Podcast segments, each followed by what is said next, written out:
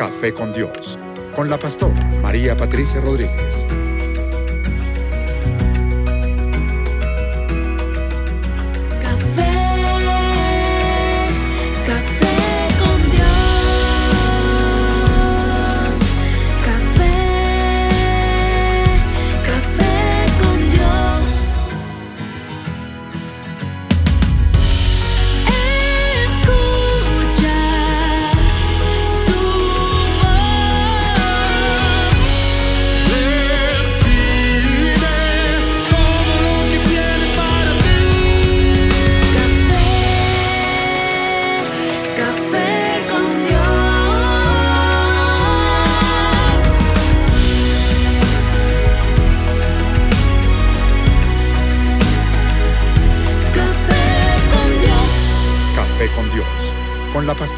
María Patricia Rodríguez. Bueno, eh, pastora, mamita, bueno, ¿cómo se oye mejor, pastora o mamita? De las dos formas, ¿no?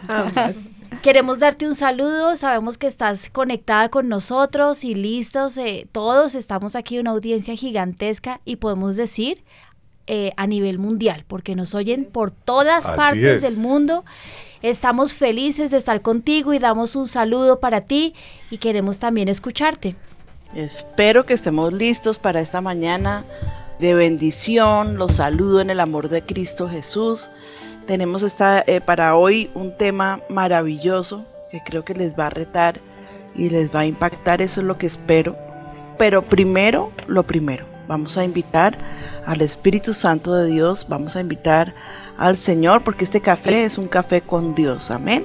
Amén. Padre, yo te ruego porque tú nos visites en esta mañana. Te pido que tú pongas e-, ese, ese espíritu de convicción de pecado. Espíritu Santo, tú eres el que nos das esa convicción.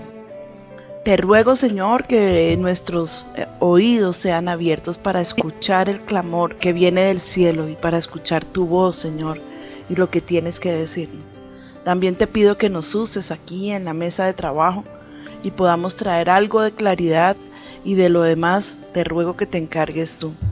Te damos gracias por esta oportunidad, mi Señor, y te pedimos que nos unjas y también eres más que bienvenido a nuestro programa. Sin ti, Señor, no queremos hacer absolutamente nada. Te bendecimos, Padre, en el nombre de Cristo Jesús. Amén y amén. Y bueno, como todos eh, los Café con Dios, está aquí mi mesa de trabajo, a la que saludo con amor y con agrado y con agradecimiento también porque me ayudan muchísimo a trabajar en el programa. Mauricio, Orlando, Lina, Liliana y los muchachos que están en el Control Master. A todos un abrazo grandísimo y mi invitada especial esta mañana es la doctora Mónica Camacho, que quien también es pastora del ministerio. Mónica. Buenos días, pastora. Muchas gracias. Amén. Gracias por invitarme a su programa. Para mí es un gusto eh, cada vez que usted me pide que la acompañe. Muchas gracias. Bueno, Mónica, gracias. Eh, bueno, y ahora eh, quiero contarles cuál es el tema que vamos a tratar en esta mañana. Es el aborto en el mundo. Este esto ya prácticamente se ha convertido es como en un flagelo. Hace más daño que una pandemia y las eh, cifras de la ONU son abrumadoras. Realmente es un pecado que se comete casi que cada minuto. Cada minuto hay uno o muchos abortos. Y nosotros no nos detenemos jamás a pensar las consecuencias que esto trae. Inclusive porque la ira de Dios, que queremos que sea aplacada, es imposible cuando Él ve cómo destruimos por segundos a sus criaturas. El único que puede dar vida es Dios. El único que puede quitar la vida es Dios. Satanás lo intentará, pero jamás va a lograr crear vida. De manera que cuando una, jovencita aparece embarazada, porque ahora he visto que inclusive el margen eh, es enorme, ¿no? Si el embarazo va a permitir que la mamá se sienta traumatizada, tiene derecho a abortarlo. ¡Qué horror!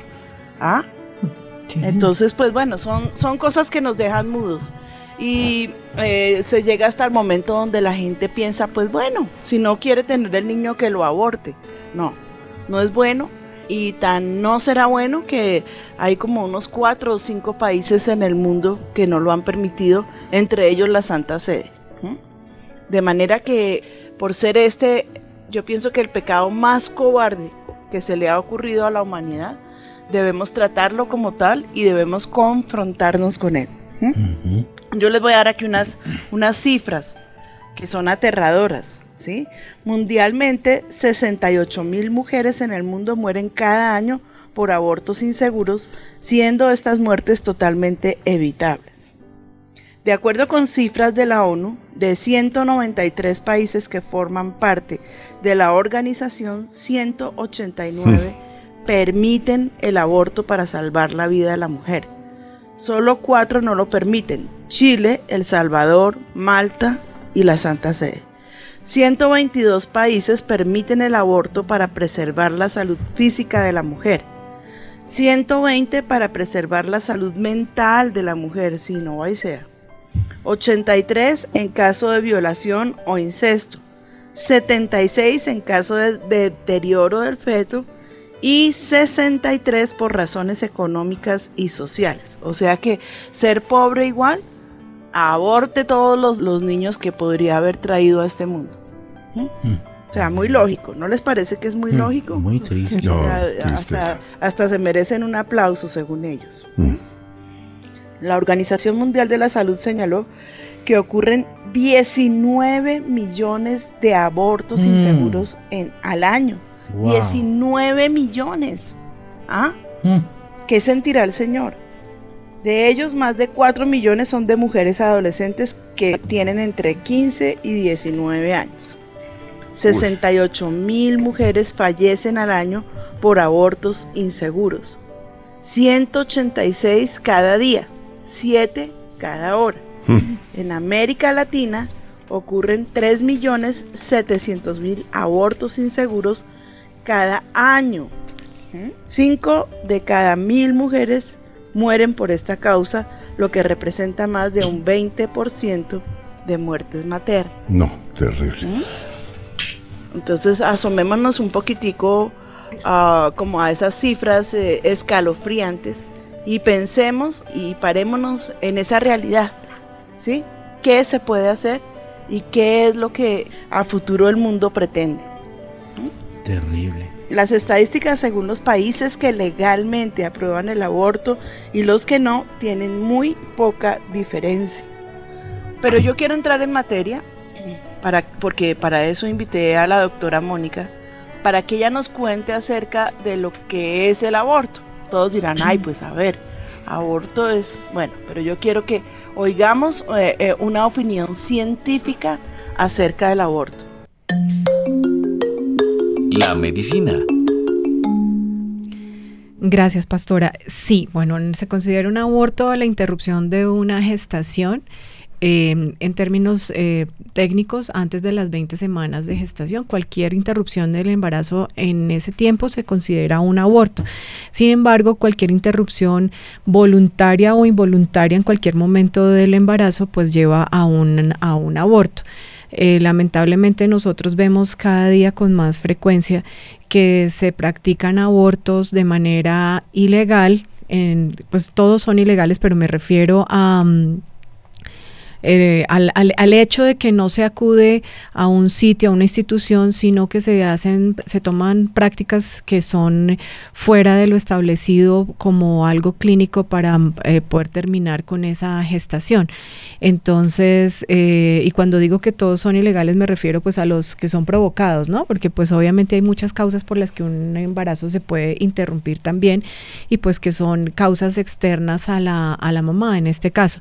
en Colombia, Colombia eh, hemos visto un aumento del número de abortos, pero también hemos eh, visto un subregistro muy importante porque eh, se estima que de 400 mil embarazos que se interrumpen anualmente, solo 3.400 quedan registrados. O sea, el subregistro es supremamente importante, no se llega ni al 1% de registro de la cantidad de, em, de abortos que se presentan. Y la razón es porque hay muchos mecanismos que se utilizan para, la, para, provocar, para provocar perdón, el aborto que no necesitan de, el, de la asistencia de un médico para poderse llevar a cabo. Entonces eso empeora la situación y los riesgos para las mujeres. ¿Cómo cuáles, Mona? Por ejemplo, nosotros ya tenemos aquí la, a disposición dos tipos de pastillas del día después y son de venta libre. Eh, se pueden, les comentaba que también como hay tantas eh, instituciones clandestinas y que además esto es un negocio, entonces hay muchas mujeres que acuden a esos lugares simplemente cuando tienen una, un retraso en, el, en la fecha en la que deberían estar menstruando y eh, algunas bajo engaño otras pues obviamente lo hacen de forma voluntaria, pero muchas lo hacen en bajo engaño, van y se practican abortos y en algunas ocasiones ni siquiera había embarazo, pero les hacen legrados y cosas como esas que les pueden, que pueden llegar a, a poner en riesgo también la vida de las mujeres. También tenemos la, la otra situación muy delicada y es que eh, con la sentencia que existe en este momento de las excepciones en las que eh, se, puede, se puede declarar como legal el aborto, muchas de estas personas eh, se caen, digamos, en, dentro de ese paquete de posibilidades y eso aumenta el número de abortos que se pueden practicar. Entonces, em, como la sentencia habla del riesgo para la mujer y también habla de, los abusos, un abuso, y hablábamos también de eso, de esa ambigüedad en la, en la ley, eh, hace que muchas cosas puedan llegar a considerarse abuso y eso facilite también el que la mujer pueda acceder a un aborto. No, y ahora lo que hablaba la pastora hace unos días, ¿no?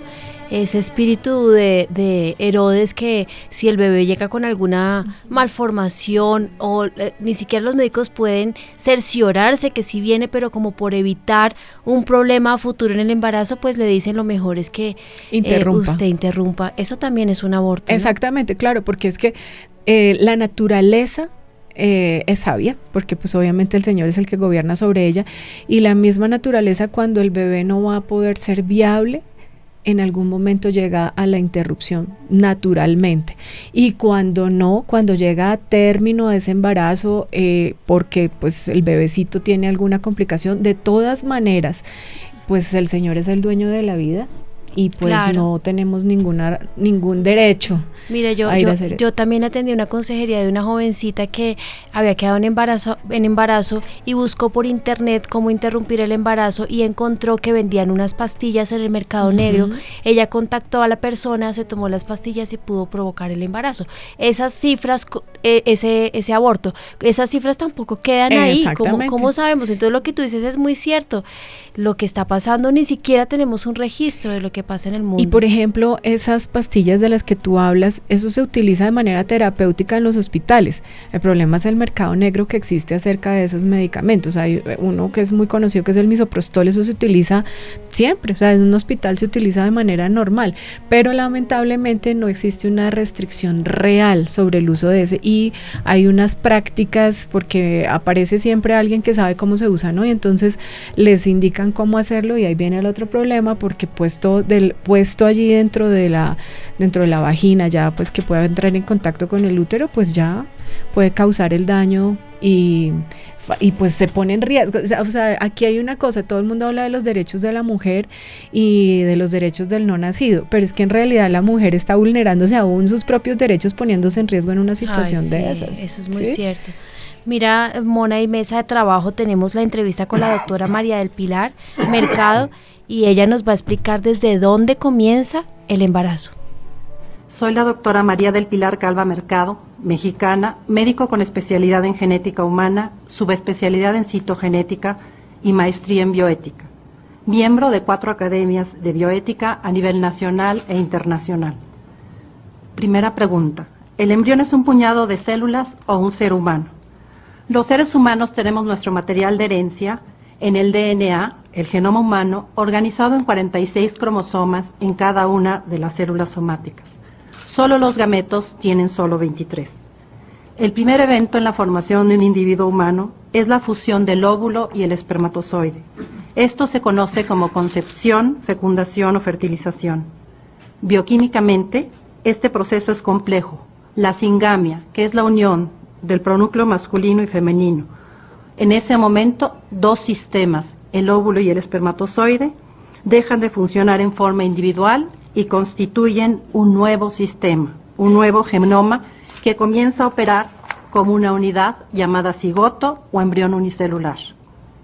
Una vez ocurrida la concepción, se observa un proceso vital que no se detendrá hasta la muerte del individuo, la individualidad genética del cigoto. Desde el momento mismo de la fecundación, inicia la existencia de una nueva vida, específicamente humana, dotada de un código genético único e irrepetible, no idéntico ni al del padre ni al de la madre. El proyecto Genoma Humano, quizás uno de los avances más recientes, ha demostrado que un ser humano es distinto a otro en menos del 1% de sus genes. Esto es lo que lo hace individual. Y esta realidad se observa desde que fuimos cigotos. Esto se debe, por una parte, a la segregación de los cromosomas homólogos, descrita por Gregorio Mendel, después confirmada por Watson y Crick y recientemente por los estudios del genoma humano consiste justamente en que ese par de cromosomas, uno paterno y uno materno, se distribuyan de forma azarosa en alguna de las dos nuevas células. Así tanto la segregación como el entrecruzamiento, claramente estudiados por la genética, hacen evidente que el resultado de la concepción es un genoma humano completo. Pero este genoma es además individual, es decir, esta combinación no ha existido, por lo tanto, es un individuo humano sin lugar a duda para la ciencia. Tremendo, ¿no? De verdad es impresionante porque la gente cree que es, solamente una célula o es un, es un nada. Entonces yo lo puedo exterminar y no es cierto. Eh, Mona, yo quería que la gente entendiera muy bien lo que es la pastilla del día después.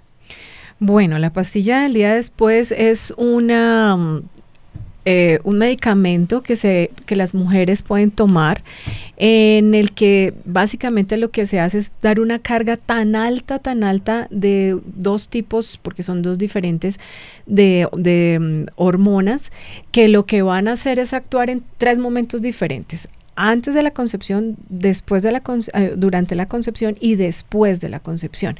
Entonces, por los por esas tres cosas es que se puede hablar que sí es un método abortivo, porque no solamente es antes de que ocurra la concepción, sino ya habiéndola habido, va a haber una puede haber puede causar sus efectos.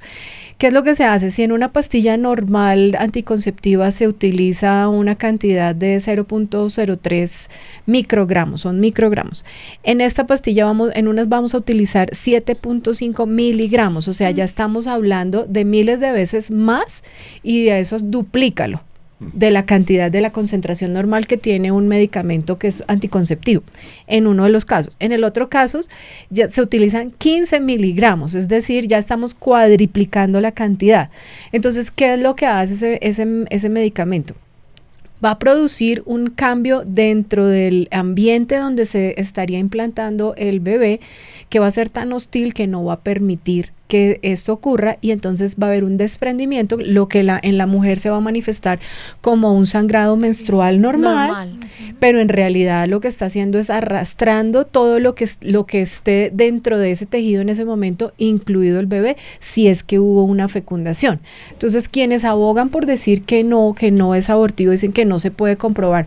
Exactamente, ahí está el punto, que no lo podemos comprobar y ahí es donde está el riesgo, porque si no podemos saber si sí estaba o no no embarazada la, niña, porque además hay que entender que, bueno, la señora, eh, en este momento eh, nosotros estamos hablando que la mujer asume que ya quedó embarazada y el tiempo en el que se sugiere que se utilicen este tipo de medicamentos es en las primeras 72 a 96 horas después del acto sexual. Entonces, eso ya pudo haber ocurrido. Eh, el, el tramo que tiene que recorrer la célula masculina para alcanzar la, femenina es más o menos de unos 15 a 17 centímetros. Y eso, y, el, y viajan esos espermatozoides a una velocidad de más o menos 0.3 centímetros por hora. O sea que en realidad eso son en cuestión de horas que va a alcanzar el sitio donde está la otra célula. Y eso es muy rápido. Entonces uno tiene que pensar en que el utilizarlo, la posibilidad de que haya habido una fecundación es muy alta. Y la posibilidad de que lo que está causando es un aborto también lo es. Entonces, eh, en realidad es una carga hormonal. Si uno la hubiera, pues si uno viera la caja donde viene el medicamento, eso parece una pastilla anticonceptiva común y corriente. Pero cuando ya mira las concentraciones, se da cuenta que las cargas son elevadísimas. Y por esa misma acción es que causa ese desprendimiento que se traduce en, una, en un sangrado, que lo que va a aparecer es una menstruación normal. Y entonces la señora lo que tuvo fue un Y yo tenía una pregunta: ¿eso pueden las mujeres ir a pedirlo sin fórmula médica? Exactamente, eso es un medicamento que no se vende con fórmula médica, es de venta absolutamente terrible. Sí. Qué belleza. Mm, entonces, las que nos están escuchando y los que nos están escuchando y piensan que es un método de anticonceptivo, no lo es, es un método abortivo. Exactamente. Podríamos quitarle como la venda a eso y decirlo claramente, es un aborto. Exactamente, eh, se vende como un anticonceptivo de emergencia, dicen ellos, pero en realidad eso es, una, eso es un juego de palabras para justificar el uso, a pesar de que se sabe que no va a haber un efecto realmente anticonceptivo. Una cosa que es muy importante y que le da mucha seguridad y mucha tranquilidad a una persona que utiliza un método anticonceptivo, y eso está establecido por las leyes en los países en el mundo, es que eh, cuando alguien está tomando un medicamento, una, o sea, siguiendo un, tratamiento anticonceptivo de tipo hormonal y mm, por una mala utilización, porque a veces ustedes habrán oído que las personas comentan que se me olvidó la pastilla y entonces en esos olvidos o que me puse la inyección en el momento que no era, se me había pasado los días, entonces, ay, quedó embarazada, entonces falló el método anticonceptivo. Sí, falló, pero porque la persona lo utilizó de una manera incorrecta. ¿Qué pasa? Estos métodos aseguran y para ser aprobados por las leyes de los diferentes países tienen que cumplir con una característica y es que en el evento que la señora llegue a quedar embarazada no le vaya a causar un daño al bebé y pueda eh, seguir el curso de la gestación normal. Eso es algo que es muy importante si, uno lo, si uno compara las dos, los dos medicamentos, el que tiene las concentraciones normales al que se utiliza como un método de emergencia. Son dos cosas completamente diferentes. Es muy bueno que lo aclaren hay tantas cosas que uno no sabe, Mona, que mm. realmente es, y sabes que hasta para las mismas consejerías, tener los argumentos eh, científicos para debatir lo que la, las personas vienen a contar como pues eh, sus formas de ver la vida, sí, es muy importante. Bueno, pero esto me pareció muy importante. El estudio prueba que para las mujeres entre 15 y 19, la primera causa de muerte son las complicaciones derivadas del parto o del aborto, una problemática que en total acaba con la vida de 28.886 jóvenes adolescentes cada año. Terrible. Terrible. Según la conclusión del informe, la gran mayoría de las muertes de adolescentes se podrían prevenir con una mejora en los sistemas de sanidad y de educación públicos y con más campañas de sensibilización sobre conductas de riesgo. El informe recomienda intervención de todos los sectores de la sociedad, entre estos promover programas de educación sexual. Hablamos con la doctora Marta Elena Gómez, directora hace más de 20 años de la Fundación de Derecho a Nacer, y esto fue lo que nos dijo respecto a la educación sexual en niños y en adolescentes. En, todo el tiempo que llevamos en la Fundación Derecho a Nacer, que ya son 43 años este año, mm, hemos visto que lo que ha provocado más la voy a decir una palabra no muy bonita, pero la proliferación del, aborto es la falta de educación sexual en, las, en, la, en los hijos, en, en la gente joven. Pero es que la educación sexual que les han venido dando, que aparentemente sí la hay, es solamente para que usen anticonceptivos. Entonces, los anticonceptivos fallan, los anticonceptivos no son eh, la respuesta es valorarse, es entender que, no hay necesidad de tener relaciones con todos los novios o con las novias que, se tengan en la juventud, porque definitivamente tarde o temprano va a quedar en embarazo. Y eso es a lo que están invitando hoy a los jóvenes. La televisión, todos los medios de comunicación, todo lo que los está invitando es a la parte solamente hedónica y no les están cultivando esa espiritualidad que les trae como, como regalo, eh, respétese, respete su cuerpo, espérese, no, no tiene que correr a acostarse con el primero, porque esa es la, la, falsa educación eh, que se está dando en este momento. Entonces, pues la solución no son los anticonceptivos, que además muchos de ellos son abortivos. La gran mayoría son abortivos.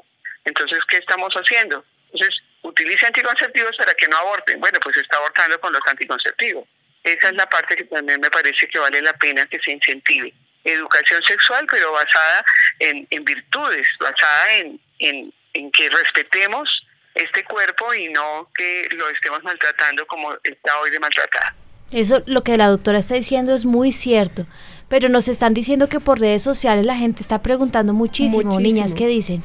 Pastora Lina, pues de hecho aquí nos están preguntando y una de las preguntas comunes en este momento está Sandra Castro, Mayerlis, Dani Hernández y cantidad de mujeres que nos dicen, bueno, yo estoy escuchando el programa, pero quisiera saber si también los medios anticonceptivos como inyecciones, pastillas, implantes subcutáneo, son eh, métodos abortivos o son métodos que se pueden practicar. Pues tenemos la especialista, doctora. Perfecto, gracias. Pues ahí se abre otro capítulo, ¿no? Que es el de la anticoncepción.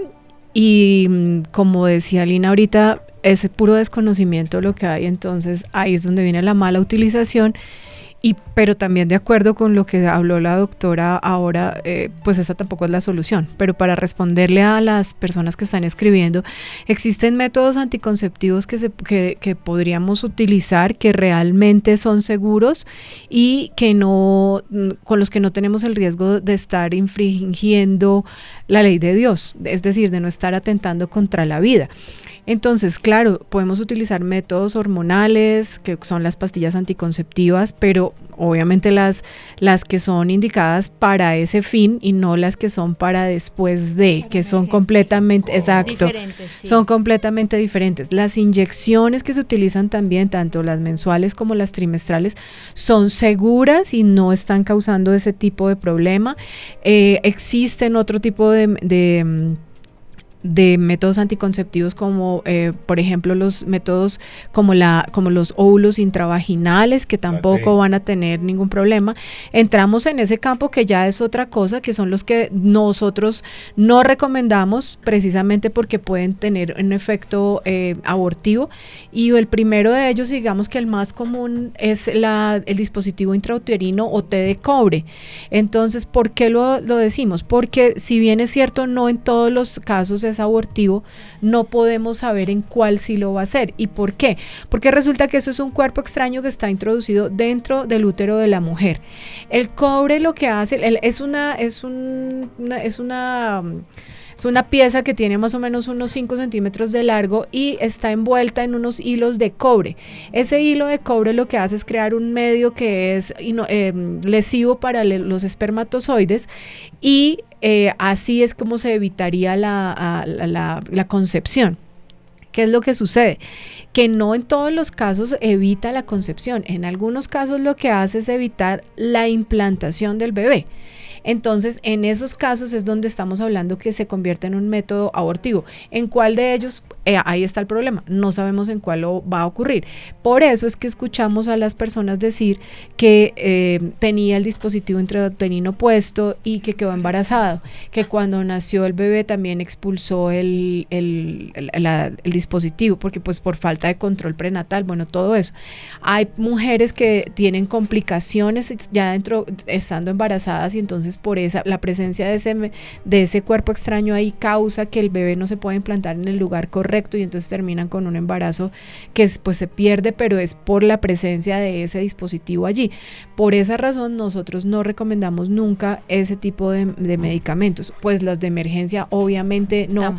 Y hay una serie de, de cosas que es que yo creo que la importancia también de la asesoría en, en planificación familiar de parte de la parte de un de parte de un médico es tan importante porque es que no todos los métodos son para todo el mundo. Entonces que mi amiga, mi vecina, mi tía, mi mamá, no, eso no es suficiente para recomendarle a alguien un método anticonceptivo.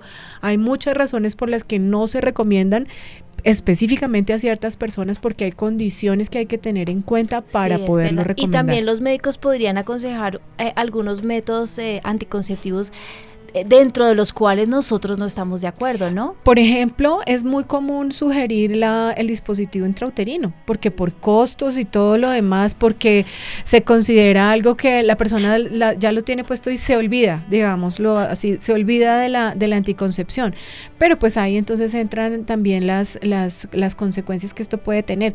En general uno escucha a las señoras que, tiene, que lo utilizan, eh, ese método anticonceptivo que tienen unas hemorragias eh, uterinas muy, muy severas, dolores más fuertes que los que de pronto se pueden presentar con otros métodos, el riesgo también del sangrado, las inflamaciones crónicas que además se reflejan cuando se hacen una citología son muchas cosas en contra, entonces en realidad uno no lo sugiere. Y algo que es, pues que pues creo que, que se puede mencionar también es que cuando una persona ya tiene su paridad satisfecha, pues lo que debe hacer es tomar una decisión con su pareja para no tener más hijos. Si ya tuvieron los hijos que se querían tener, pues para qué seguir prolongando una situación que finalmente se va a convertir en un riesgo para la mujer. Y ahí estás hablando de la vasectomía y de, la, ligadura de, trompas. Pues es algo que, se, que, que también las personas deben tener en cuenta. Si yo ya tengo tres hijos, cuatro hijos, cinco, y esos son los que yo quiero tener, o uno, pero eso es, eso es lo que yo quiero. Y sabes que pues. la gente cree que es supremamente costoso y el gobierno en Profamilia en Colombia eh, da estas opciones que realmente no son costosas.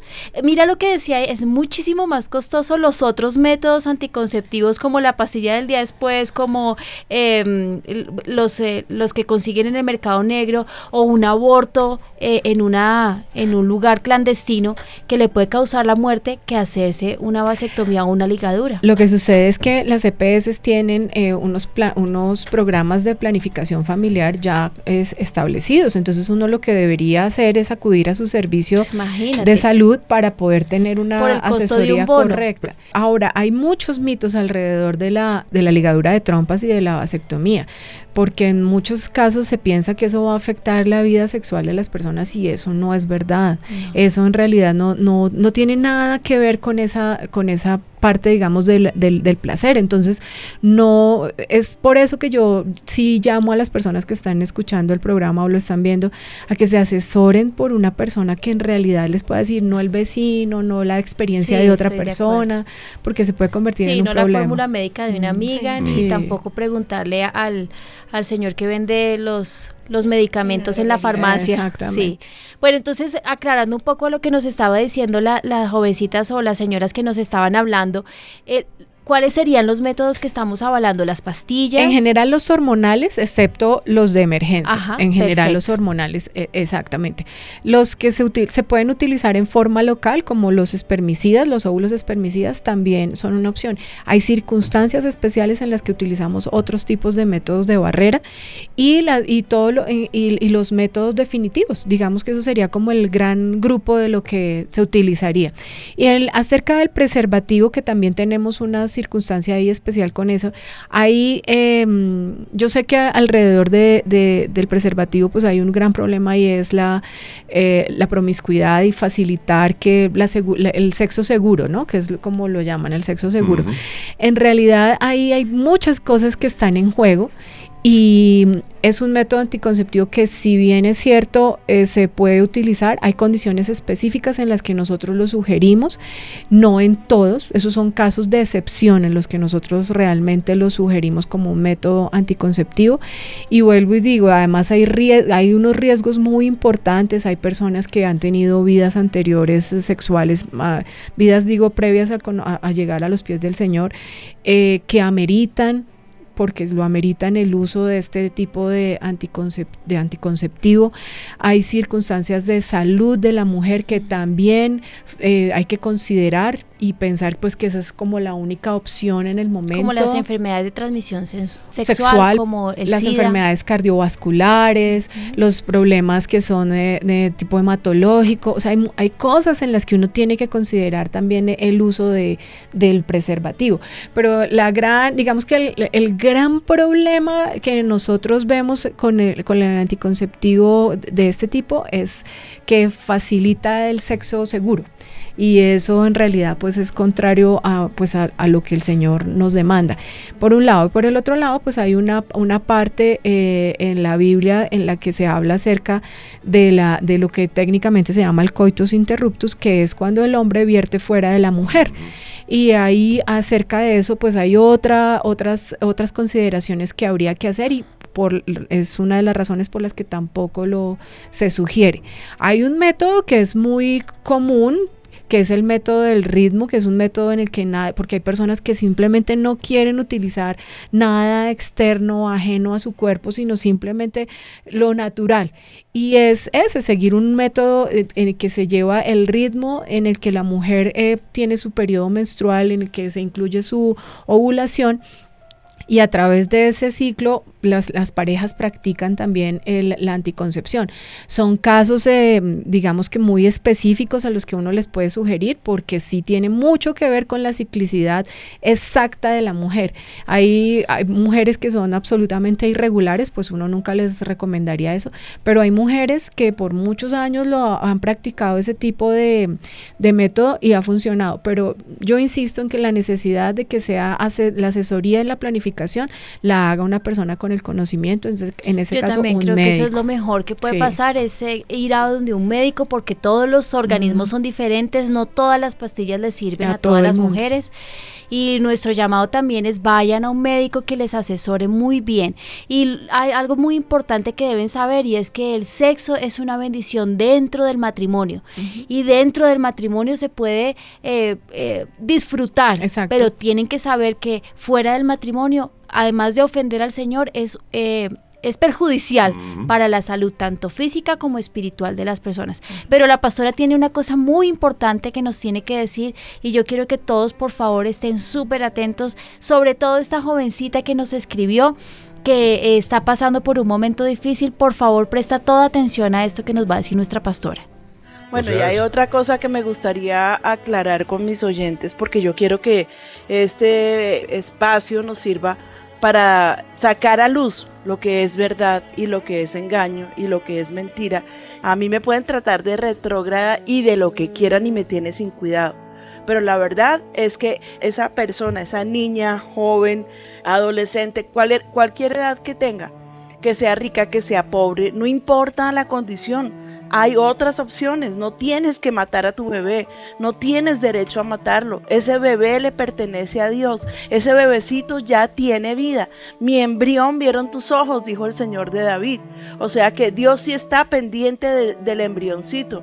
Dios envió vida sobre ese vientre y con ese bebé que tú estás matando, Dios tenía un propósito. Y Dios tenía para él un camino especial que tú no tienes derecho, no tienes ningún derecho de abusar de ese bebecito. Tú lo puedes dar en adopción. Esa es otra opción que tú tienes. No tienes que tenerlo si tú no quieres. Si definitivamente el corazón no te da para ser mamá, porque no creo que sea el vientre, entonces eh, regálalo. ¿Cuántas parejas en, alrededor del mundo claman por tener un bebé y no pueden? Y estas mujeres hasta 3, 4 y 5 abortos porque pues qué pereza, qué jartera. Me da depresión. ¿Qué es eso, por Dios? Si no son perros, no son animales. Mira, a mí me, enfurece cuando salen los defensores de los derechos de los animales, no porque no lo hagan, está muy bien que, que se evite el maltrato, pero todo el escándalo que se hace alrededor de que un señor eh, le dio una patada a su perro. Y cuando estas mujeres le dan la patada del vientre a su hijo, nadie se levanta.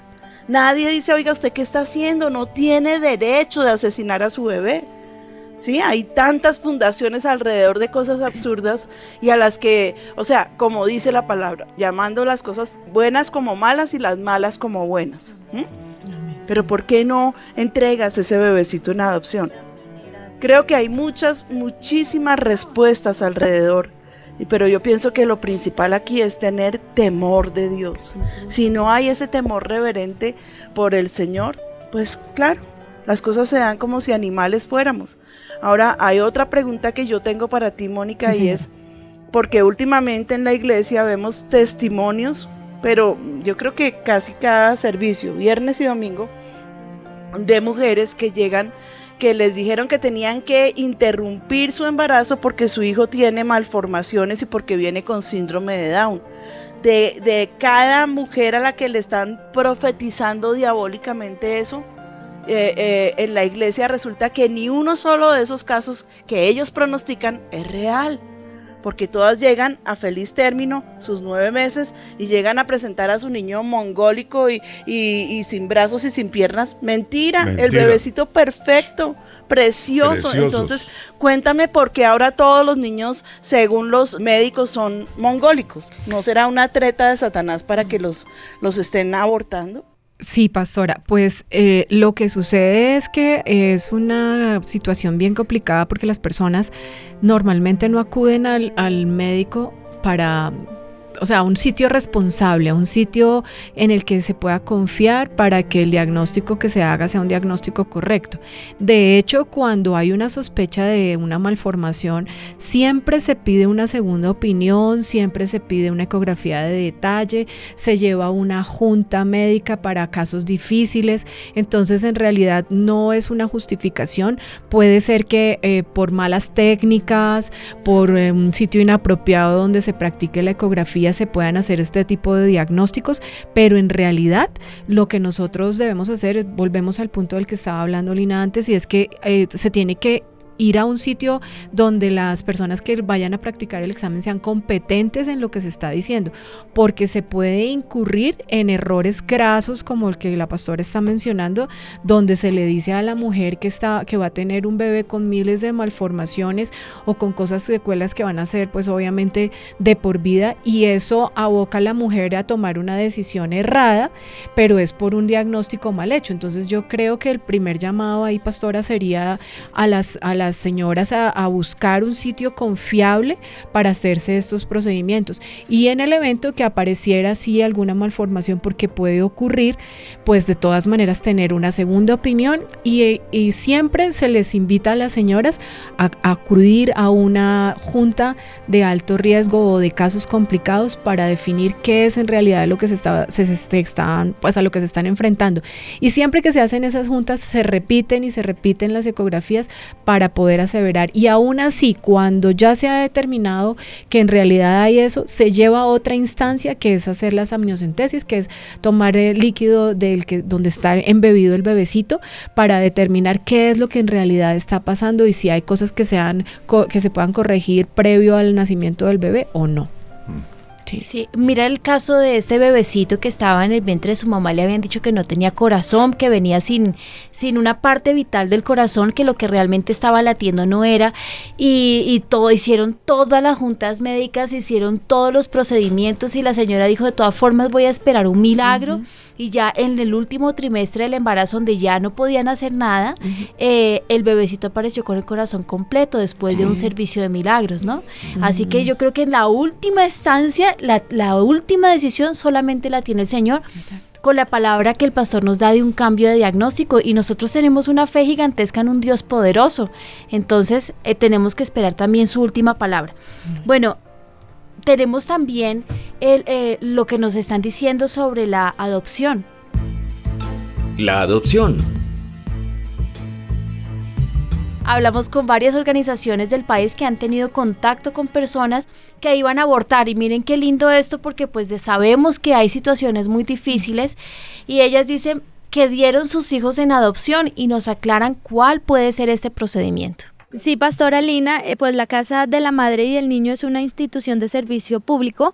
Se dice, según el diario El Tiempo, que es la más importante del país. Lleva 75 años ayudando a niñas y a, realmente a mujeres mayores de edad que deciden abortar para que digamos, cambien de posición, cambien su pensamiento. Y esta fundación cuenta con tres alternativas. Una de ellas, pues, es que las mamitas vivan de manera interna en la fundación.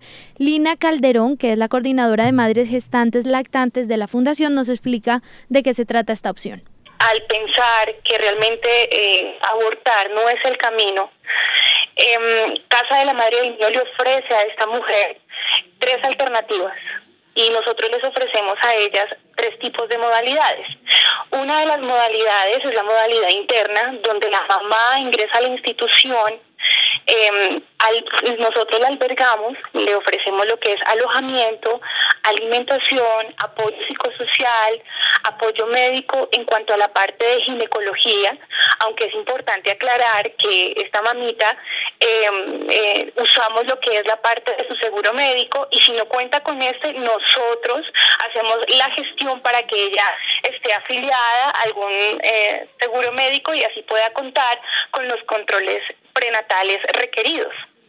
Eh, contamos con una nutricionista porque hay mamás que llegan en una desnutrición tremenda, entonces contamos con este apoyo de acuerdo a las minutas del bienestar familiar, se maneja según obviamente lo que encuentre el profesional. También eh, contamos con un, un equipo de enfermería excelente que está al tanto las 24 horas de estas mamitas.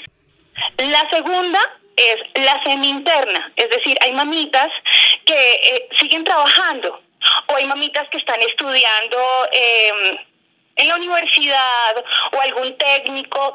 Entonces, ellos lo que necesitan es albergarse en la institución mientras ellas siguen cumpliendo de lunes a viernes eh, sus actividades. Entonces, en la mañana eh, desayunan, luego salen a sus actividades eh, diarias, cumpliendo con, como, con el cronograma que tengan diario, y en la tarde vuelven aquí a la fundación a quedarse con nosotros. Entonces, esa sería la semi-interna. Y la tercera es la externa, donde la mamita de verdad está segura en entregar a este bebé en adopción, por lo tanto tiene su bebé en el hospital y al salir del hospital decide entregar al bebé em, aquí en la institución e iniciar el proceso legal que se llama consentimiento. Y en cualquiera de estos tres casos, al nacer el bebé, van al defensor de familia. Después el bebé registrado con el nombre que la mamá natural quiera darle. Y la mamá tiene un mes que compartir con el bebé. Durante ese mes tiene tres citas distintas en las que aprueba o confirma que sí lo quiere dar en adopción. Y después de ese mes, de esa tercera cita, tiene un mes más con el bebé y ya entonces a los dos meses es que ella diría si sí decide darlo o no darlo en adopción. Y pues para quienes están en sintonía, podría ser el caso, se llaman la Casa de la Madre y el Niño y al nivel de Latinoamérica y del mundo entero hay fundaciones como estas para tomar los niños Qué lindo, en adopción. Dios los bendiga muchísimo por ese trabajo que están haciendo. Y miren lo, lo último que decía eh, Carolina, a veces pasan dos o tres meses y de pronto en ese tiempo, como el caso que les vamos a contar a continuación, deciden quedarse con su bebé y tenemos un testimonio precioso, yo quiero que nos lo cuente Adriana, por favor. Así es, pastora este es un testimonio muy especial. La joven se llama Lizeth Ruiz, se entera de su embarazo, su esposo la deja y entra en una profunda depresión, intenta abortar y finalmente se arrepiente, pero vamos a escucharlo de ella misma. A mediados de enero del 2017 yo no estaba esperando pues quedar embarazada, yo estaba planificando, eh, pues tenía planes y muchos proyectos que no tenían nada que ver con la bebé quedé embarazada, sentí mucho, no sé, mucho miedo, frustración, temor. Eh, le comenté a mi pareja pues que estaba embarazada y no cambió totalmente, él se fue, nos abandonó. Pues nada, yo entré en depresión, en tristeza, empecé a, a mirar todas las posibilidades que tenía. Dentro de esas alguien me habló de, de un lugar en donde se practicaban los abortos, donde uno llevaba la plata. Eh, llamé a ese lugar, miré la página, consulté. Me hablaron sobre los métodos, sobre el costo, los precios, los documentos que tenía que llevar, todo, incluso me alcanzaron a agendar la cita. Mm, después de eso yo no podía dormir, yo no tenía paz en mi corazón, yo no podía estar tranquila, yo decía, Dios mío, ¿qué hago? No sé qué hacer, pero pues me veía eh, luchando sola, yo dije, no, mi familia me invitó a la iglesia, eso fue para un domingo, yo estaba muy, muy triste, ya tenía tres, cuatro meses de embarazo, el pastor estaba dando precisamente una palabra a eso, donde decía que había una mamá que se sentía así, yo apenas sentí que el pastor empezó a hablar, yo sentí fuego, o sea, caliente, caliente mi barriga y mi cara súper, súper caliente. Eh, luego pasé a la tarima y pues les, le conté al pastor lo que me había pasado, que yo tenía pensamientos de, pues que tenía pensamientos y ganas de hacer eso, porque no, definitivamente en los planes y en los proyectos que tenía no estaba tener a mi bebé. El pastor, no, el pastor con su amor, con la gracia que Dios le ha dado, oró por nosotras, me dijo que mi hija iba a ser una persona de bendición que iba a prosperar mucho en mi casa y que él habló que la pastora María Patricia siempre decía que cuando el enemigo metía como esos pensamientos de aborto era porque esa, ese bebé venía a traer grandes bendiciones. De ahí para acá eh, cambiaron muchas cosas, ya empezamos a, a pensar en el baby shower, ya sentía como ese amor por mi bebé, sentía como empecé a hablarle porque antes de eso yo no le hablaba, yo no, nada. Les cuento que aunque fue un embarazo de alto riesgo, mi bebé es hermosa, tiene seis meses de nacida en este momento, nació perfecta, no tiene nada, no le duele nada, no nada. En mi casa es una bendición, es una gotica de amor y de alegría para todos. Y sí, obviamente yo me arrepentí y le pedí perdón a Dios porque sé que esos pensamientos y nada de eso debió pasar, pero gracias a Dios me siento muy bendecida por mi bebé. Felicitaciones. Una valiente. Te felicitamos. Hay muchas mujeres que nos están escuchando y que están pensando exactamente lo mismo que ella. Ánimo, tienen al Señor de su parte, pero la pastora tiene algo que nos va a contar que es realmente importante. Tú imagínate una niña, una jovencita, no hablemos de una niña que fue abusada o que no tiene el conocimiento y va y tiene relaciones con su novio. Sí, señora. Sino hablemos de una mujer eh, con su matrimonio, bueno, todo en orden, que recibe la noticia de que su hijo viene con malformaciones de ese grado. Pues claro. Pues ahí está, ¿sabes cuál caso? El de mi cuñada eh, Susi con, con Cristi. ¿Eh? Pero entonces, claro, pues la alarma es violenta. Cuando a uno le dicen que su niño viene con síndrome de Down y que viene con una cantidad de malformaciones y, eh, y, sale del consultorio y a la vuelta se encuentra abortos, aquí la clínica del aborto no permita que, bueno, y toda la publicidad eh, eh, diabólica que han creado para atrapar a esa persona pues yo creo que fácilmente se recurre al aborto, ¿sí? Donde la persona no siente que está cometiendo un pecado porque pues se puede dar muchas excusas como decir, para, imagínese yo para que voy a traer un niño enfermo al mundo y está bien si yo lo puedo cuidar, pero cuando yo me muera, ¿quién va a cuidar del niño? ¿Sí? O esa persona que está afectada. O sea, miren, lo que yo veo detrás de todo esto es el espíritu eh, herodiano. Sí. ¿Sí? Es el espíritu que se desató para acabar con nuestros niños. Y ya no cuando nacían o cuando tenían tres mesecitos, a mí me dejó espantada de esta señora Clinton que estaba también ahí en la puja por la presidencia de los Estados Unidos, cuando decía que la persona podía abortar en el mes noveno, o sea, que nazca el niño y lo sacrificamos, lo matamos. ¡Qué horror!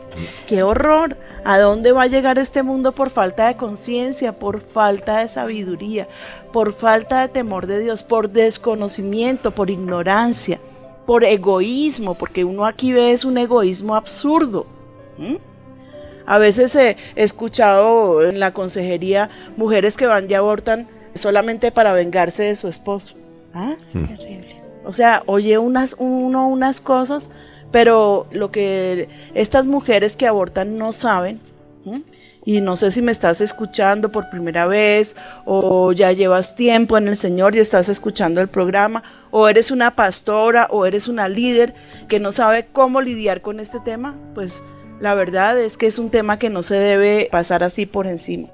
Las secuelas que deja cada aborto son terribles. Emocionalmente, la mujer que se hace el aborto queda en un estado de afectación que no es su cuerpo solamente, porque creo que, y lo vamos a tratar más adelante con la doctora, no es solamente su cuerpo, pero su alma y su espíritu quedan seriamente comprometidos con, con esto, porque pues el Señor nos da una conciencia, queramos que no, el Señor nos ha dado una conciencia, y de alguna manera esa mujer sabe que cometió una falta que es muy grave. Entonces caen en depresión, eh, caen en esa amargura, en la angustia de que no saben si su bebé tenía alma o no la tenía, comienzan a escuchar aquí, comienzan a escuchar allá. Y ojo, porque he escuchado de muchas mujeres que después del aborto se suicidan, especialmente las jovencitas, las adolescentes, porque no saben cómo manejar sus emociones porque no saben cómo manejar su vida. Tan no lo saben que caen en esas relaciones pues eh, que no están permitidas por Dios de fornicación, ¿sí? Porque les parece que está bien, ¿sí? Porque sencillamente ya tienen el permiso para hacerlo, pero tienen la madurez, tienen la seriedad para poder eh, eh, confrontar las cosas que se les pueden venir al frente, como por ejemplo un embarazo. Entonces, ese es el punto. Yo llamo a todas las mamás a dejar de ser ignorantes e indolentes con sus hijas. ¿Y en qué consiste la indolencia? La indolencia no solamente es que no sientas dolor por tu hija, sino aún más, esa indiferencia para coger a tu hijita, para exhortarla, para enseñarla, para mostrarle el camino de Dios, porque pues no, es que a ella no le gusta y se pone brava. Y que se ponga brava, pero tú libra el alma de tu hija porque eso es lo que te compete y pues también eh, la orientación a los muchachos, ¿no?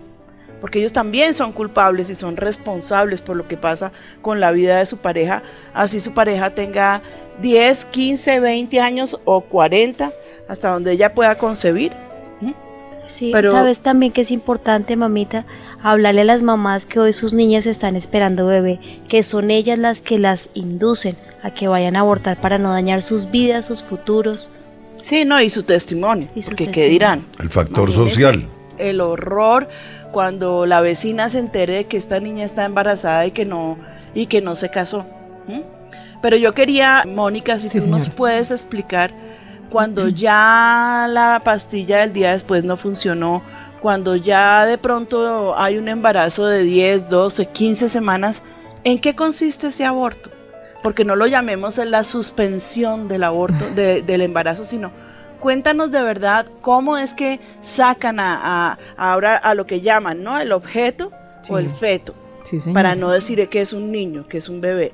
Entonces cuéntanos eh, cuál es el proceso para sacar el proyecto de vida que tenía Dios ahí en el vientre de esa mujer. Bueno, pastora, pues es, poco, es un poco crudo hacer la descripción de lo que se hace con los bebés que van a ser abortados. Existen varias técnicas que se utilizan para el procedimiento. La primera, que es la más recomendada pues, por todas las eh, los entes eh, sanitarios a nivel mundial, es la aspiración, que es literalmente eso, tomar, el, tomar un aparato que hace las veces de una aspiradora como la que se utiliza en la casa, se introduce dentro de la vagina de la mujer y se llega hasta el útero para proceder a aspirar el contenido que está dentro del útero y pues obviamente arrastrar así al bebé. Eh, otro de los métodos que se utiliza es la dilatación, que es la que se hace a través de este eh, estos medicamentos, pues también de los que se hablaba anteriormente, y con eso se hace un curetaje, es decir, eh, lo mismo que se haría cuando se practica un legrado terapéutico, entonces lo que se hace es después de que se dilata el útero, como si fuéramos a provocar el parto, se retiran también todo el contenido de la pared interna del endometrio, incluyendo pues el bebé. Y hay, una, eh, hay otro, otro método que también se utiliza que es la inyección de solución salina, que es poner una inyección dentro del, útero con unas concentraciones muy altas, un suero mm, lleno de sales que lo que va a producir es eh, la muerte por, por el contenido de esa sustancia al bebé para que luego sea expulsado de una manera, mm, digamos, natural eh, una vez el bebecito haya perdido los... Mm, los signos vitales. Cualquiera de esos mecanismos, pues obviamente es una crueldad y la, y la manera, pues yo, mm, se imaginarán ustedes, eh, o, sea, trata uno de hacerlo lo menos gráfico, pero uno se alcanza a imaginar lo que eso implica para el bebé.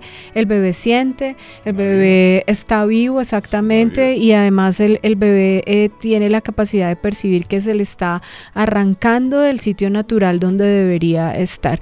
Entonces, pues sí, son, son procedimientos bastante eh, pues, agresivos los que se utilizan para terminar la vida de un bebé. Realmente eso es un mm. asesinato a sangre fría y el pastor hace unos meses eh, que estaban hablando sobre la ley nos mostró un video y queda uno de verdad boquiabierto y con el pelo parado del, de la, forma grotesca como sacan esos bebecitos. Es muy duro y muy triste. Pero bueno, vamos a ver las consecuencias de lo que pasa no solamente con los bebés, sino con las mamás que son sometidas a estos tratamientos, ¿cómo se le diría, doctora? Las consecuencias. Pues aquí tendríamos que dividir en dos partes las, las consecuencias. Hay unas físicas que por supuesto, eh, se pueden presentar, si se presentan en un parto normal, cuanto más cuando se utilizan eh, cosas o se realizan bajo circunstancias que son, no son las ideales para que el procedimiento se haga. Entonces, claro, se habla acerca de las, se, acerca, se, habla acerca de las laceraciones que pueden ocurrir en el cuello del útero, también de las perforaciones que pueden terminar en la muerte de la mujer. Esas digamos que serían como las dos grandes consecuencias físicas que se pueden encontrar. Hay algunas personas que hablan acerca de las posibilidades de después tener problemas de fertilidad, de acuerdo como se haya practicado el procedimiento, puede haber esa consecuencia también. Pero eh, lo más grave eh, son las consecuencias emocionales que las mujeres llegan a tener por haberse practicado un aborto. Solamente el hecho de pensar en que, como la pastora lo mencionaba antes, que tenemos una conciencia que nos habla, nos dice lo que está bien y lo que está mal, aunque se, se trate de disfrazar con palabras, con acciones, con la legalización y todo lo demás, se sabe que cuando se interrumpe la vida de un bebé, pues eso se está cometiendo un asesinato. Y por eso la pastora lo mencionaba ahorita, los, eh, los índices de suicidio de las mujeres que cometen, el, que se practican un aborto, son muy altas. Y lo mencionabas también antes que la inmadurez de una, de una mujer que se embaraza muy temprano en su vida, pues eso genera eh, unos sentimientos de culpa terribles y la mayoría de estas mujeres sufren o de, de estados depresivos o de algo que se llama el síndrome de estrés postraumático, que es después de, porque, porque eso es, una, es un evento eh, cruento y es un evento muy severo, es una cosa que parte como la vida de la mujer en dos y eso causa que el, el estado de ánimo y, el, y la sensación de angustia se haga muy patente en las mujeres. Entonces, si se ve que muchas tienen que acudir a tratamientos psiquiátricos, en el mejor de los casos buscan ayuda. La, lamentablemente eh, hay un porcentaje muy grande de mujeres que no busca asesoría o ayuda para enfrentar el problema que se les viene después de haberse practicado el aborto.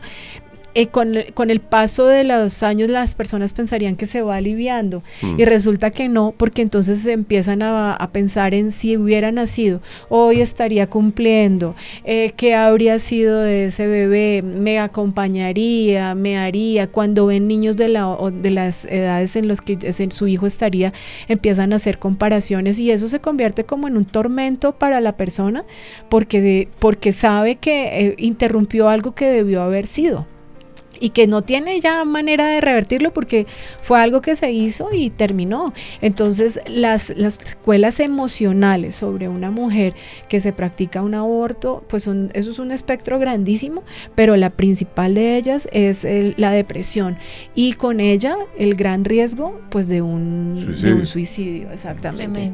Sí. terrible, ¿no? Porque a veces pensamos solamente en una consecuencia y, y, me terminé el embarazo y me deshice de esto y continuemos con nuestra vida que no pasó nada y esto no es verdad. Realmente terrible.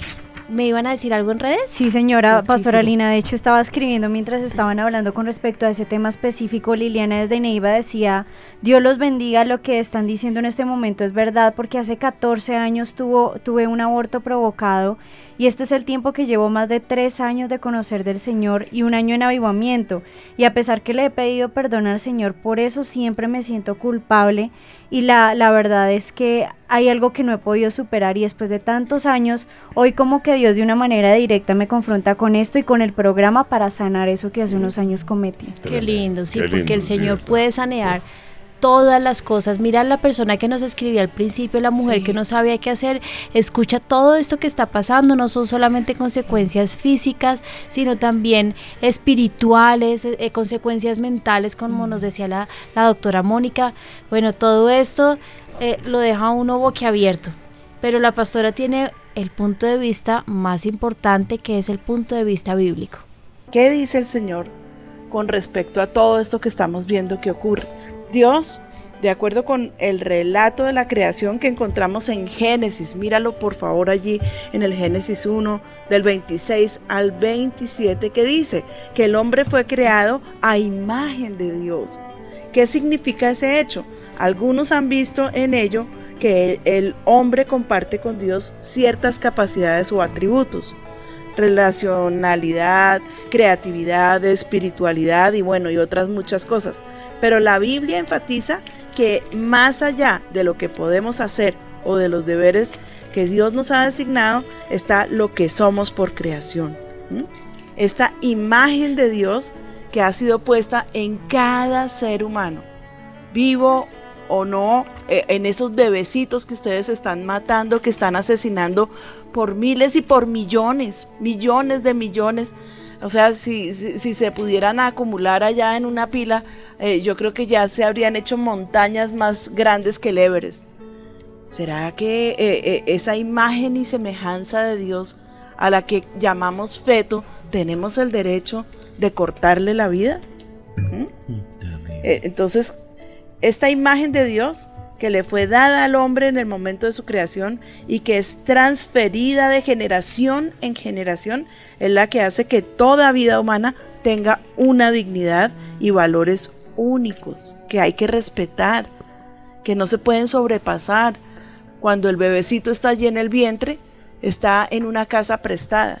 No quiere decir con eso que tenemos derecho a maltratarlo, que tenemos derecho a sacrificarlo, que tenemos derecho a levantar el manto para que Él no sienta esa cobertura y ese cuidado. Y, y, lo que ocurre es, eh, tú estabas diciendo hace un momento, hay veces que la mujer se arrepiente de darlo en adopción o de abortarlo, pero son niños que nacen marcados y nacen sintiendo un rechazo terrible. ¿Por qué? Porque se intentó, porque la mamá en un momento decidió, no quiero este niño, no quiero tenerlo, qué desgracia, y comienza a maldecir sobre el niño. Entonces el niño nace con ese rechazo, porque ya tiene la capacidad de, de percibir todos esos sentimientos en su contra. Y cuando el niño nace, nos damos cuenta que de pronto eh, en todo su aspecto físico y bueno, y de muchas maneras es idéntico al papá. ¿Qué derecho tenías tú de matar a ese niño que ni siquiera se parece a ti, sino que, también es, eh, tiene el ADN del papá, del abuelo, del bisabuelo, de lo que Dios le quiere dar? ¿Sí? Si fuera porque están enfermos o si fuera porque la mamá está en peligro o cualquiera que sea la razón, ¿Qué hombre o qué mujer estás asesinando? ¿Te has preguntado alguna vez que para esa persona que Dios hizo, esa personita que Dios hizo a su imagen y semejanza, podría haber allí un científico? También podría estar una mujer que llegara a la presidencia de su nación, qué sé yo. ¿A quién estás matando? ¿Con qué derecho estás asesinando? De verdad, es que es que son temas que le dan a uno como impotencia y, huelen hasta lo más como que no sabe uno hasta dónde, Dios mío. Bueno, las implicaciones sin duda más grandes que tiene, la primera de ellas es que debemos reconocer que somos seres dependientes no hacemos, no nos hacemos nosotros a nosotros mismos. No somos individuos autónomos, somos imagen de Dios y por lo tanto la dignidad de nuestra humanidad es derivada, viene de aquel cuya imagen llevamos. La revelación bíblica insiste en enfatizar nuestra dependencia como criaturas. El Salmo 139, 13, 14 dice, porque tú me formaste, porque tú formaste mis entrañas Tú me hiciste en el vientre de mi madre. Te alabaré porque formidables, maravillosas son tus obras. Estoy maravillado y mi alma lo sabe muy bien. No fue encubierto de ti mi cuerpo. Bien que en oculto fui formado y entretejido en lo más profundo de la tierra, o sea, en el vientre de la mamá. Mi embrión vieron tus ojos y en tu libro están escritas todas aquellas cosas que fueron luego formadas sin faltar una de ellas. Cuando esa mamá llegue ante la presencia del Señor, porque todos vamos a ser juzgados, la palabra por eso dice que nos levantemos por el desvalido, por aquel que no tiene voz, por el que no puede pelear. Basta ya, es hora que también nosotros nos levantemos y nos resistamos a que el gobierno sea el que decida por nosotros y por nuestros hijos. Basta ya, porque esa es una sutileza satánica. El usar ese tipo de leyes es una sutileza satánica. Y tenemos que caer todos ahí como si fuéramos títeres y marionetas. No, que el Señor los juzgue a ellos y que los juzgue duramente y que la sangre de esos inocentes caiga sobre. Esa es mi oración. Cada vez que escucho estas atrocidades le digo, Señor, que caiga la sangre de esos inocentes sobre ellos. ¿Mm? ¿Hasta cuándo tendremos que nosotros aceptar sobre nuestra vida ese tipo de, de legisladores? que Dios los juzgue a ellos y que Dios nos guarde a nosotros. ¿Qué pasa con los cristianos? A ver, nosotros no estamos en la posición de que a ellos los odiamos, los aborrecemos, no. Nosotros no estamos en contra de lo que ellos quieran hacer con su vida porque son personas hechas y derechas y ellos pueden elegir la clase de vida que tienen que quieren tener y nadie está cuestionando su orientación sexual, para nada. Eso no nos importa. Eso es entre Dios y cada uno de los seres humanos. Pero lo que sí tenemos que cuestionar definitivamente es la vida de los niños, quién está peleando por ellos. Son seres inocentes, indefensos. Los quieren entregar, si los dejan nacer, a un mundo totalmente absurdo.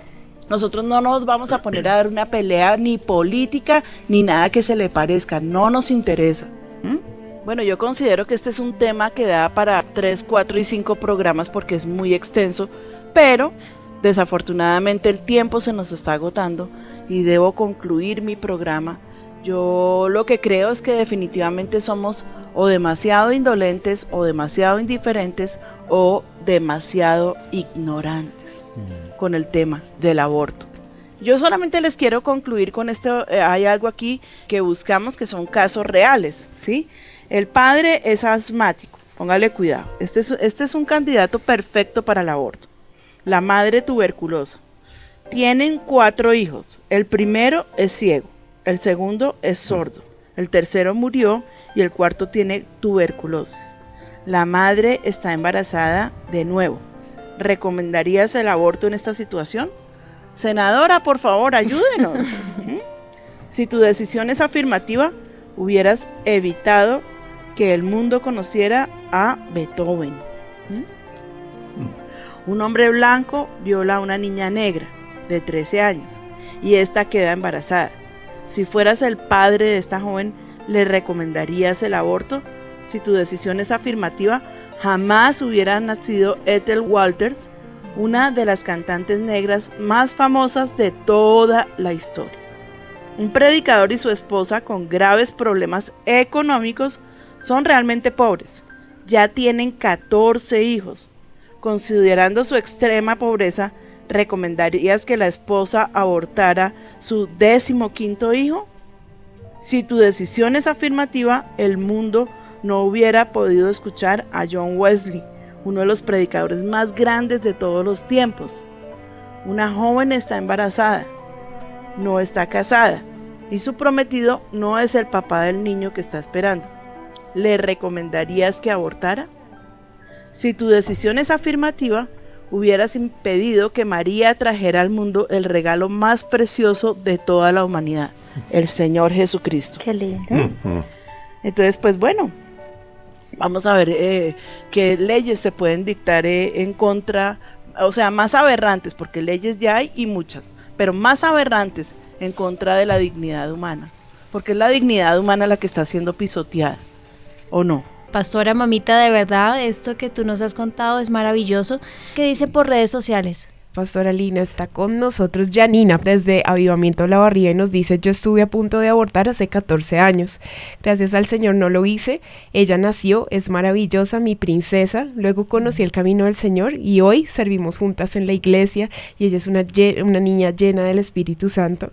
Pero quiero terminar con esta, está Joana Mayoral, ella es una enfermera de un hospital muy importante aquí en Bogotá y dice, quiero contarles que yo veo familias asumiendo la condición de sus bebés, que incluso cuando les pronostican que no pueden tenerlos, ellos deciden tenerlos con todo el amor del mundo y que Dios hace milagros. Tremendo, qué lindo. Bueno, el programa se acabó, el Señor fue misericordioso y pudimos abarcar todos los temas y vamos contigo, mamita, para que cerremos este precioso programa.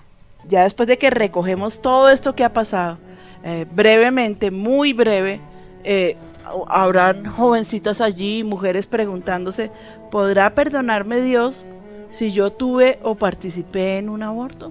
¿Será que el Señor la puede? Porque claro, esa es la acusación inmediata que va a poner el enemigo. No, yo ya con esto me condené, ya no tengo derecho a nada más. Inclusive yo atendí en consejería a una niña que se había hecho, o una señora que se había hecho un aborto muy jovencita. Y ella se casó, eh, su esposo supo todo lo que eh, la, chica había vivido y luego ella no podía quedar embarazada y me decía, esto es Dios que me está castigando. Le dije, no, hija, no digas eso porque si tú te arrepentiste realmente de tu pecado, el Señor es fiel y justo para perdonarnos de toda maldad. Algunas mujeres eh, que han participado en esto llegan a tener ese remordimiento más tarde pueden sentir que han cometido ese terrible pecado delante de Dios. Pero la pregunta del millón es, ¿Dios en verdad me puede perdonar? Pues si viene el arrepentimiento a tu corazón, arrepentimiento significa una resolución sincera de alejarse del pecado y acercarse completamente a Dios. Ahora, si tú eres una creyente y tú sabes que estás haciendo mal, lo que estás haciendo es deliberado porque ya no tienes excusa, ya no tienes ninguna disculpa. Entonces sí, se te cuenta como pecado. Y claro, yo no soy Dios, ¿no? Pero pues me imagino que todavía Él es tan misericordioso que te que dará alcance para, para el perdón. La Biblia dice en primera de Juan 1.9, si confesamos nuestros pecados, Él es fiel y justo para perdonar nuestros pecados y limpiarnos de toda maldad porque mejor no entregas tu vida al Señor Jesucristo ahora mismo? ¿Por qué no confías mejor en Él para resolver todas estas cosas por las que estás pasando? Yo quiero dirigirte en una oración muy sencilla. Quiero que allí donde estás cierres tus ojos y que le digas conmigo, Señor Jesucristo, perdóname por mis pecados, perdóname por mi ignorancia, perdóname por mi maldad. De pronto yo no sabía lo que estaba haciendo cuando aborté a mi bebé, pero a partir de este día te pido que tú me laves con tu sangre preciosa. Y ahora si nunca has hecho la oración, dile conmigo, Señor Jesús, yo te pido que tú perdones todos mis pecados. Yo abro la puerta de mi corazón y te invito para que tú vengas a vivir dentro de mí. Reconozco que te he fallado, Señor, reconozco que te he negado, pero ahora mismo te pido que seas tú viniendo dentro de mi vida y trayendo total restauración a mi cuerpo, a mi mente. Te pido también que me inscribas en el libro de la vida y que no me borres jamás. Gracias te damos, Padre, en el nombre de Cristo Jesús por estas personas. Amén y amén.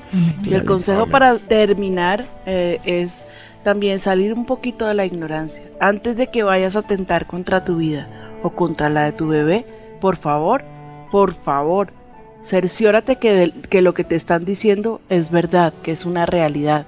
Y sobre todo, no te vamos a enseñar en la iglesia cómo prevenir un aborto. Te vamos a enseñar a no quedar embarazada hasta que no estés casada y hasta que tengas realmente eh, como esa, esa madurez para poder llevar un hogar y para poder tener un bebé. Porque creo que ese es el plan perfecto de Dios. En los colegios les enseñan a cómo prevenirse. Entonces les regalan ahora la pastilla del día después y preservativos. Nosotros les vamos a enseñar cómo mantenerse en santidad delante de Dios. Porque realmente eso te va a evitar cantidades de problemas y va a permitir que a futuro tú y, y tu esposo y tus hijos sean una familia conforme Dios quiere, o sea, una familia feliz. Yo los bendigo en el nombre de Jesús, le doy gracias al Señor por haberme permitido este tiempo con ustedes.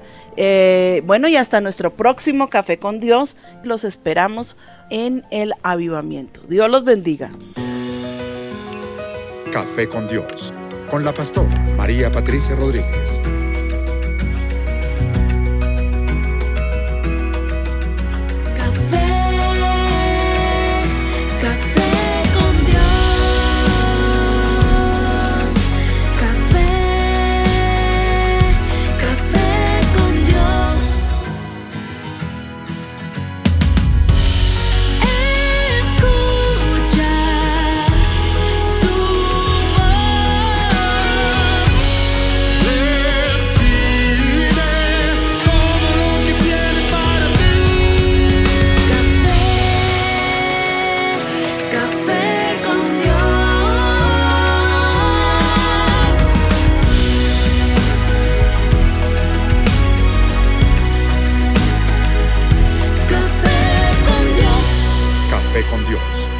Pastora María Patricia Rodríguez.